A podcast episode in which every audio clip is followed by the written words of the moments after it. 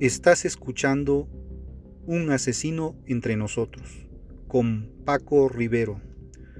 Un análisis criminológico y de la conducta homicida, en el que se analiza a detalle a los asesinos seriales y las razones que los incitan a cometer sus crímenes. Advertencia. Este contenido puede tener un lenguaje sensible para algunas personas y no apto para menores de edad.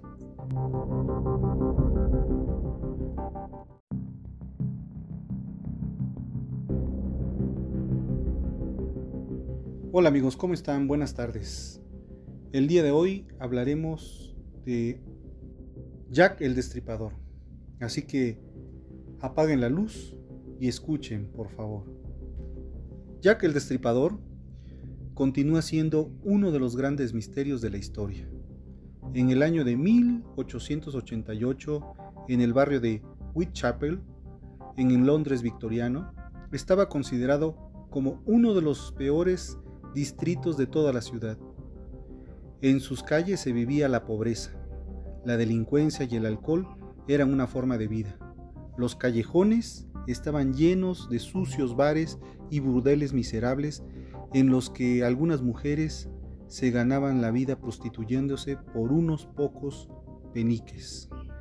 Y fue en este lugar, en el IAS en londinense, donde un asesino efímero conocido como Jack el Destripador creó una de las leyendas negras más famosas de la delincuencia en un espacio muy corto de tiempo. Leyenda que ha perdurado hasta nuestros días por lo terrible de los asesinatos, y no menos por el misterio de su identidad, que nunca se llegó a conocer, ya que el destripador es el primer asesino en serie mediático de la historia. Acabó con la vida de cinco mujeres, a las que descuartizó con una precisión de cirujano. Fueron crímenes que se cometieron sin motivo aparente y que mostraban a un asesino de frialdad extrema, algo, no obstante, no muy infrecuente en los asesinos de la época en una ciudad como Londres.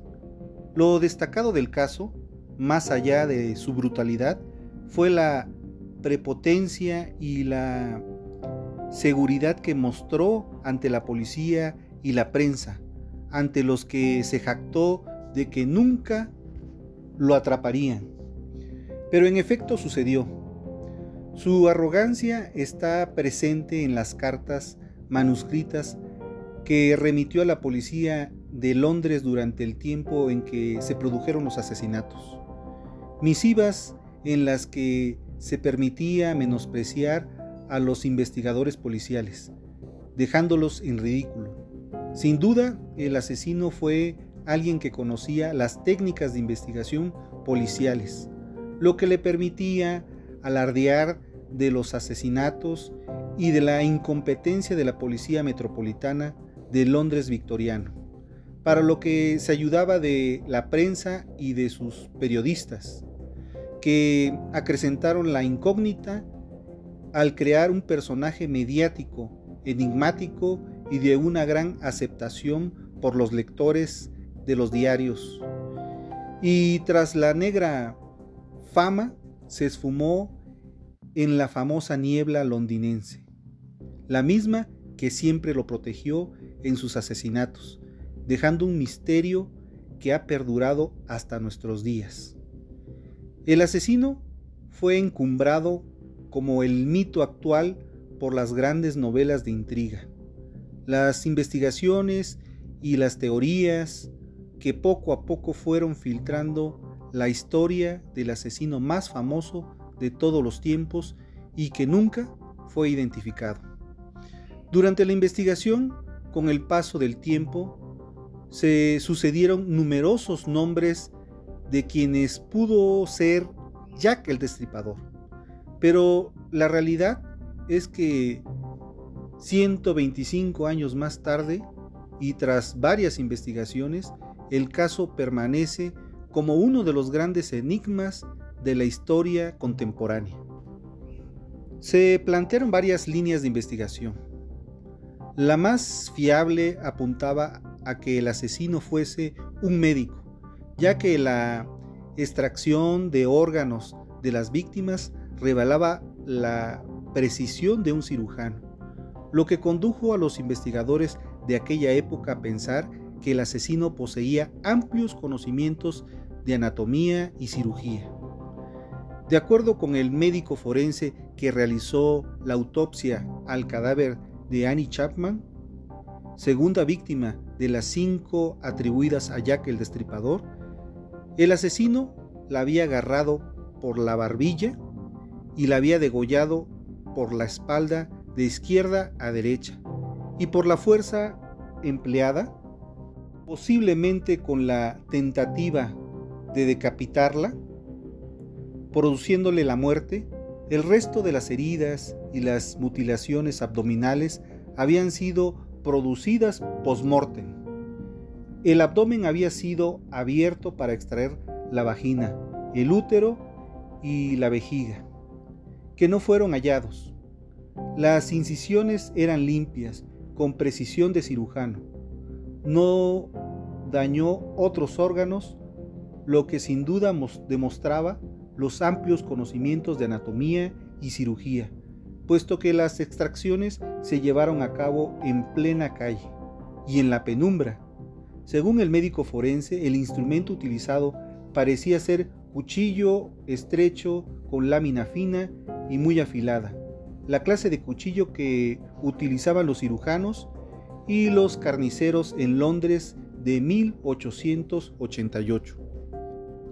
Los crímenes recayeron sobre prostitutas, que ofrecían sus servicios en las calles de Londres, sin duda las víctimas más fáciles, ya que el asesino no tenía que hacer una selección.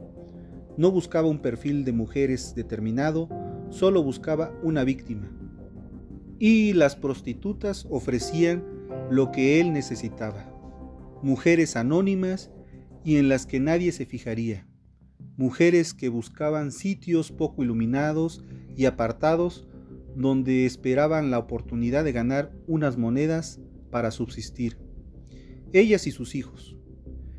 Personas con las que no tenía vinculación, ni un solo nexo de conexión, lo que dificultaba el trabajo de la policía, pues no se podía seguir un hilo conductor en las investigaciones de su entorno por las enemistades, discusiones o por antiguas parejas. Esas, esas líneas quedaban cerradas. La policía siempre sospechó que fueron más las mujeres asesinadas por Jack el Destripador, ya que el lunes 6 de agosto de 1888, varias semanas antes del primer crimen oficial, Marta Tabram, una prostituta de 39 años, había sido hallada muerta con 39 puñaladas. Y algunos meses antes, Emma Smith, una prostituta de 45 años, había sido agredida salvajemente en la cabeza y le habían introducido un objeto en la vagina. Sin embargo, esos crímenes nunca fueron admitidos al no reunir todos los parámetros de la metodología de Jack el Destripador. En 1894, Sir Melvin McNatin, asistente del jefe de la Policía Metropolitana y director del Departamento de Investigación Criminal, escribió, El asesino de Whitechapel tuvo cinco víctimas y nada más. En la misma línea, las cinco víctimas canónicas fueron relacionadas a través de una carta redactada por el médico de la policía, Thomas Bond, donde relacionaba los asesinatos canónicos entre sí y los que se les dio el nombre de los crímenes canónicos, como referentes de los atributos a Jack el Destripador. En esta carta reflejaba las similitudes en los que se hablaba de destripamientos, han pasado 125 años desde que Jack el Destripador asesinase a cinco mujeres y desapareciera con él la posibilidad de descubrir a la persona responsable. Muchos han sido los sospechosos, hasta más de 125, y muchas las investigaciones y los libros escritos, pero en todos ellos hay un denominador común. Nunca se ha revelado la verdadera identidad de Jack el Destripador. El día de hoy me daré a la tarea de encontrar el perfil que encaje en el asesino entre las investigaciones que se han realizado, tomando en cuenta cada uno de los puntos y líneas de investigación para definir su perfil y saber cómo era o, o al menos recrear el Londres de 1888. Volver a la ciudad para vivir, pensar como Jack el Destripador y recrear las calles de Whitechapel en los días grises y lluviosos, en las noches de niebla, para trasladarnos al Londres victoriano de 1888. La posición de la sangre y del cuerpo mostraba que él había cortado el cuello con la mano derecha, de derecha a izquierda, haciendo que la sangre saliese despedida en dirección contraria de donde él se hallaba, lo que probablemente haría que la ropa no se manchara de sangre. Una de las principales dificultades del caso radica en que el ingenio sobrepasa la razón. ¿Por qué falló la investigación policial de la época de los asesinatos? Para resolver esta pregunta, en primer lugar, nos tenemos que trasladar a Londres de 1888.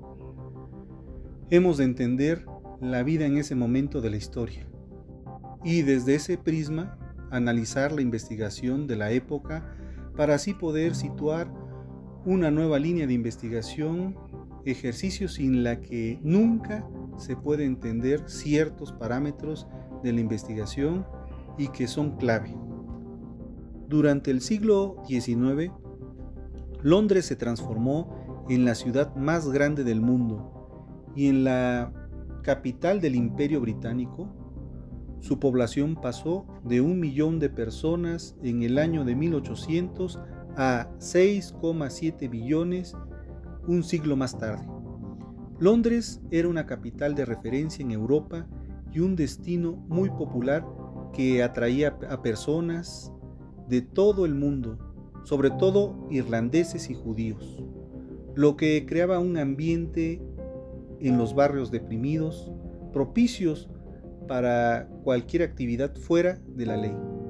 A pesar de los esfuerzos de la policía, ya que el control del flujo migratorio del calibre de Londres victoriano, con los medios de la época, era imposible.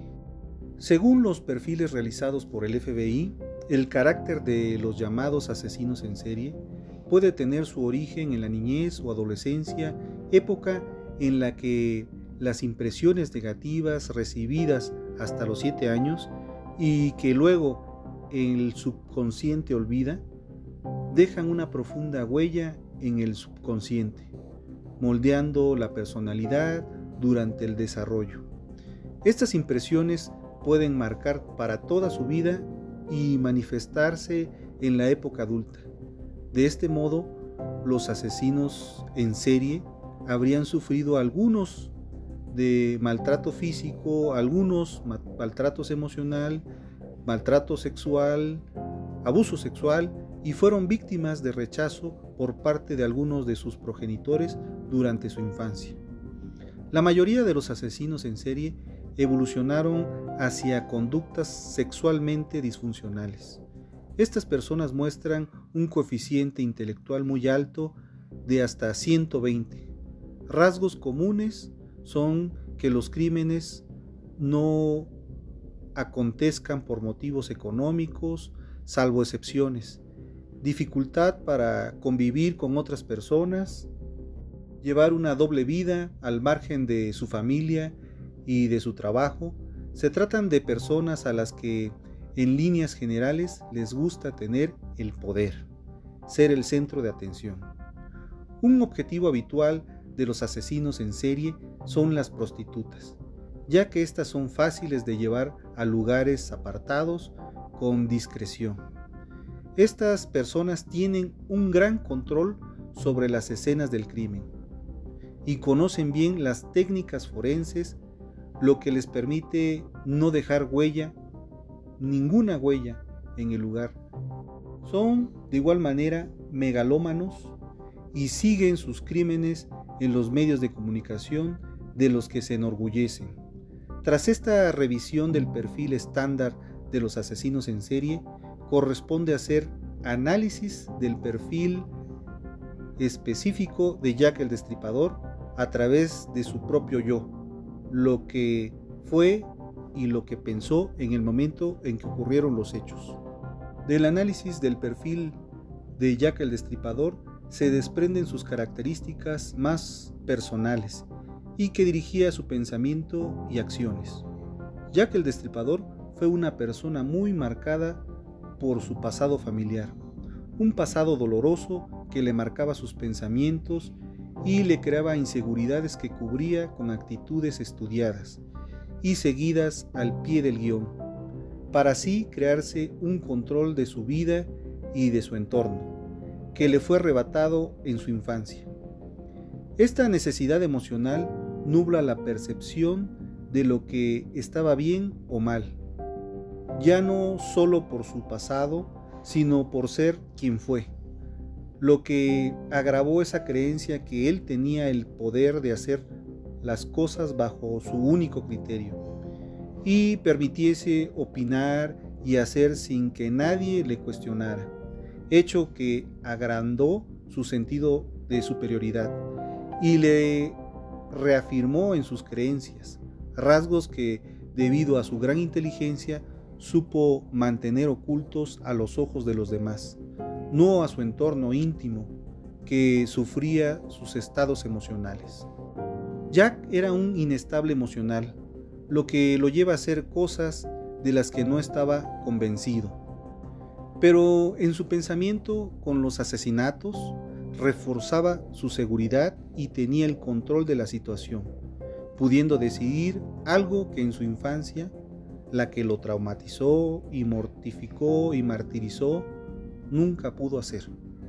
A nivel familiar, era una persona que se mostraba distante, influenciado por el mismo pasado que vivió. Un pasado que le recordaba con rencor las desatenciones de sus padres, específicamente la de su padre, lo que le forjó la inseguridad que lo acompañó toda su vida. Inseguridades y poca autoestima que ocultaba ante todos los que lo rodeaban. El perfil de inseguridades que refleja a nivel sexual fue una persona dominante que suplía sus carencias con el dominio de la relación, llegando a ser duro, carente de muestra afectiva, degradando a su pareja para hacer sentirse o por sentirse por encima de todo. La falta de un móvil hace imprescindible que las líneas de investigación puedan ser dirigidas a cualquier otra nueva por remota o improbable que pueda parecer. Ha de ampliarse, por tanto, el ámbito geográfico de la investigación a poblaciones más alejadas. De otro modo, seguimos los patrones de comportamientos marcados. Esta investigación moriría aquí, como tantas otras, y eso es un motivo por el que los patrones nos muestran una verdadera y fundamental proeza de la naturaleza de las personas.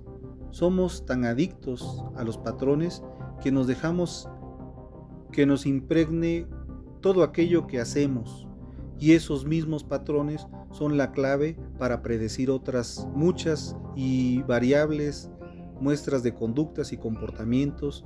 En eso se sustenta que grandes, de gran medida que las investigaciones con perfiles tengan un resultado positivo. Cuando se observa una actividad criminal en un área muy pequeña y en un lapsus de tiempo tan corto como los asesinatos canónicos, esa es la señal de que algo fuera de lo normal está pasando, de que hay un depredador, un asesino en serie. Siempre hay una lógica en la que el delincuente selecciona a sus víctimas y en la elección en la que el criminal selecciona el lugar donde va a atacar a sus víctimas. y es en estos patrones de donde nace las líneas de investigación para llegar a descubrir al asesino. Ahora bien, en los asesinos en serie resulta muy difícil establecer ciertos patrones, ya que no existe vinculación entre crímenes. Las víctimas son escogidas al azar sin vinculación entre los lugares donde se producen los asaltos. Es muy habitual que la búsqueda de un asesino en serie se trabaje con cientos de sospechosos. Eso es como buscar una aguja en un pajar.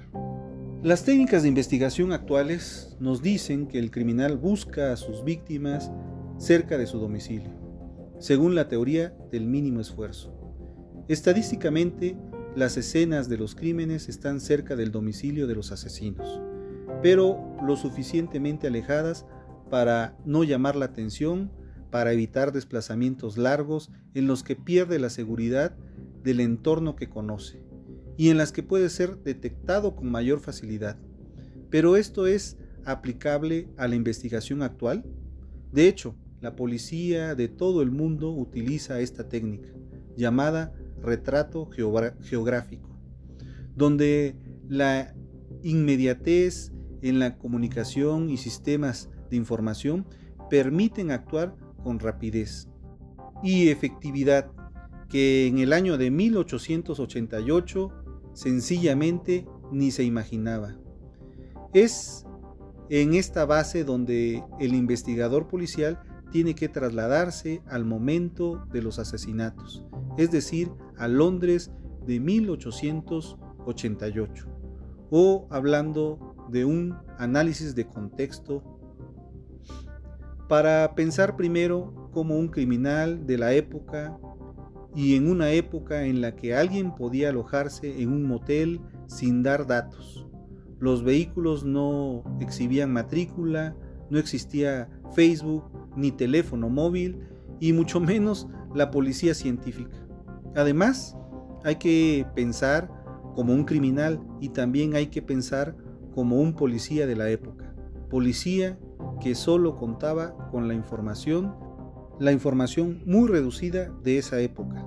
Por eso teníamos que pensar o, ver cómo pensaba un investigador de la época. Los investigadores llegaban a hacerlo por posición dentro del cuerpo de policía o dentro de una corporación militar y en muchas ocasiones eran nombrados por, por dedo, designados por ser militares o por ser familiares de alguien con poder y con influencia política y por tanto poseían formación de militares, no de policía, lo que complementaban con, sus, con su astucia, con los interrogatorios o lo que iban aprendiendo en ese momento.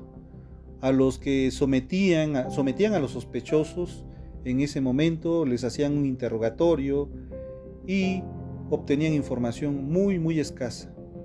En nuestro caso, Jack el Destripador para manipular la investigación, tuvo que superar con creces a los policías que, los investigaban, que lo investigaban en ese momento.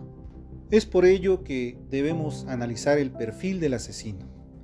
Dentro del perfil se tiene que buscar prioritariamente un médico o personal relacionado con el mundo de la medicina. Esta es la línea más cierta, más marcada por la extracción con la que se hicieron los, con la que se extrajeron los órganos, que se realizó y, fue ejecutada en su entorno sin, un, sin luz en ese momento y con prisa, en el que actuó de, manera precisa, sin dañar lo que le interesaba llevarse en ese momento.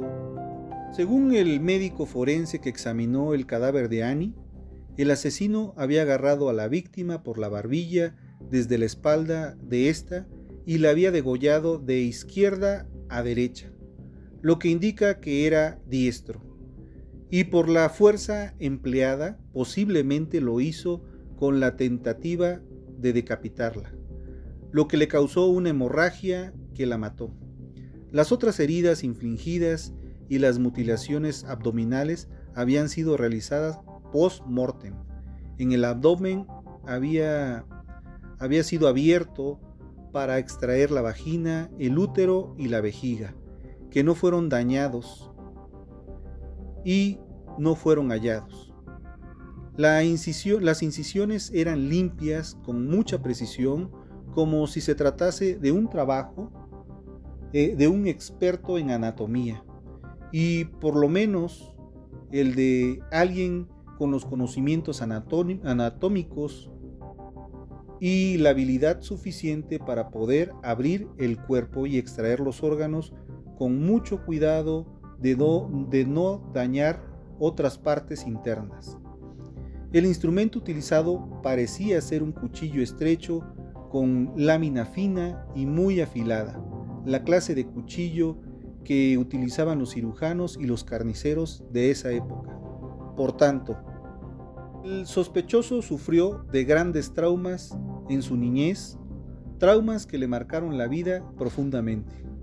También debemos agregar que era una persona violenta dentro de su entorno más íntimo. Estaba necesitado de reconocimiento mediático. ¿Pero por qué? Si nunca se sabría su verdadero nombre. Puede que fuese creado para tener un clima de miedo e interés por la crónica negra o detectivesca en la Londres de esa época, que en su mundo real tiene un nombre y un apellido que le beneficia, ya que fue un asesino calculador, mediático y efímero en el tiempo. Era una persona de gran inteligencia, como se demostró por la forma de llevar a cabo sus asesinatos, pero conocer cómo funciona la policía y sus métodos de investigación hasta el punto de provocarla y ridiculizarla ante los medios de comunicación, sin duda se trataba de una mente muy avanzada en el terreno de la investigación para su época. Era una persona de gran cultura y por consiguiente de un estatus social alto, ya que en la época de los asesinatos la cultura se reservaba solamente a la clase alta. Y una pregunta clave, ¿quién fue el mayor beneficiado de la época con, con las historias de Jack el Destripador? Siempre que investigamos un delito o un homicidio, siempre nos debemos de preguntar quién se beneficia con la muerte de esta persona. Sin duda, alguien resulta beneficiado con la repercusión mediática que propició Jack el Destripador. Y ese beneficio solo podía ser del medio de la prensa o de la literatura negra que estaba en boga en ese momento, o que no estaba en boga, pero con, con las historias de Jack el Destripador fueron creciendo. También la curiosidad por los asesinatos canónicos de esa época. Es con este perfil cuando se se adquieren, se, miran o se vislumbran los círculos o otros círculos contemporáneos de Jack el Destripador que nunca se habían tenido sospechas sobre ellos. Por lo que, tras el análisis de perfiles de personas de esa época, podemos llegar a la conclusión que podríamos tener un perfil que se adapta a estos parámetros de Jack el Destripador. El padre de Jack el Destripador podemos decir que era un funcionario público que sufría de alcoholismo, unas profundas depresiones, por lo que lo llevaron a ser internado en instituciones sanitarias en muchas ocasiones. De la madre podemos decir que pertenecía a una familia irlandesa de esa época y, la familia se separó debido al creciente alcoholismo de su pareja, del padre de Jack el Destripador. Y volvieron a reconciliarse, pero no se le quitaba el alcoholismo, o no, no pudo superar el alcoholismo el padre de Jack el Destripador, eh, no aportaba dinero a la familia, vivió en, grandes carencias Jack el Destripador de, cuestiones económicas, eh, por lo que su padre tenía que vender hasta lo último que tenía para tener dinero para comprar alcohol y superar su adicción situación que se reflejaría en grandes discusiones con la mujer, pleitos, violencia contra esta y contra los hijos o Jack el Destripador y sus hermanos. Ese trato tan violento que tenía el padre de Jack el Destripador contra su familia y contra él lo marcaría en la infancia de esta persona y que éste después se alejaría de, todas estas historias como, como hijo de un padre alcohólico, de, una madre que era golpeada, tuvo que, ver la forma de, subsistir. Por todo lo que vemos y, hemos escuchado de él, también la, madre pudo haber sido eh, una madre adúltera en esa época y, eso afectaría a Jack el Destripador por la cuestión de la, la prostitución, porque escogió a, mujeres prostitutas de la época. Eh, parece ser que tenía parientes que tenían dinero y fueron ellos los que lo ayudaron a, crecer y a, tener estudios, estudios de medicina. Comenzó a estudiar la, carrera universitaria de, medicina, donde, donde, conoció a muchas personas que, le, inspirarían para cometer sus, sus crímenes y que también pudo ser una universidad donde él pudo destacar sus dotes de, deporte, siendo un buen deportista. Estudió para ejercer eh, como cirujano, estuvo practicando, parece ser que no fueron los primeros, no fueron cinco homicidios los que cometió, pudo haber hecho otros homicidios anteriormente como prácticas y después fue, fue perfeccionándolo hasta llegar a patrones ya muy bien definidos. Pudo tener una edad alrededor de entre 29, 28, 29 o 30 años cuando cometieron esos asesinatos, como Jack el Destripador.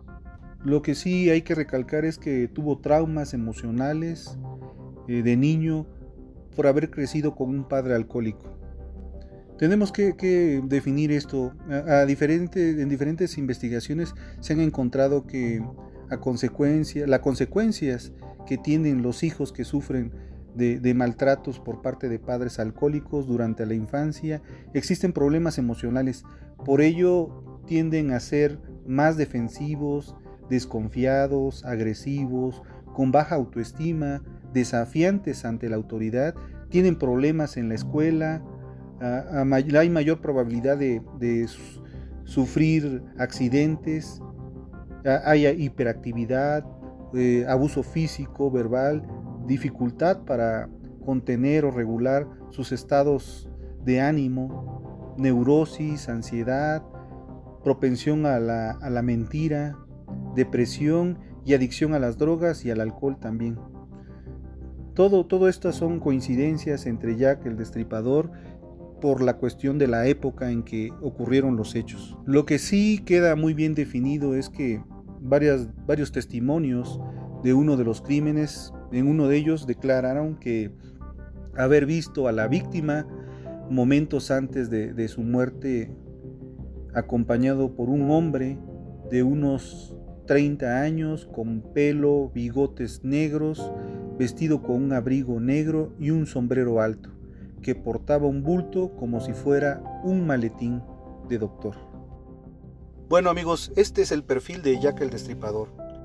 Y por favor quiero que consideren que este perfil psicológico y criminológico que se hizo para este episodio fue realizado con base a mi experiencia, con base a mis conocimientos. Y por favor consideren que no soy un psicólogo ni psiquiatra, pero he investigado mucho para realizar este episodio en este programa. Que recuerden que yo tengo una opinión, pero es mi opinión y podría estar mal. ¿Por qué arruinar la tuya? Ahora, si me lo permiten, vamos con la frase del día. No existe nada bueno ni malo. Es el pensamiento humano el que lo hace aparecer así. William Shakespeare. Bueno, Espero sus comentarios. No me despido, solo les digo hasta el próximo episodio. Infinitas gracias y gracias por estar. Recuerda que quien convive con monstruos debe tener cuidado de no convertirse en uno de ellos. Mi nombre es Paco Rivero. Este fue un asesino entre nosotros. Y nos escuchamos la próxima semana. Hasta entonces.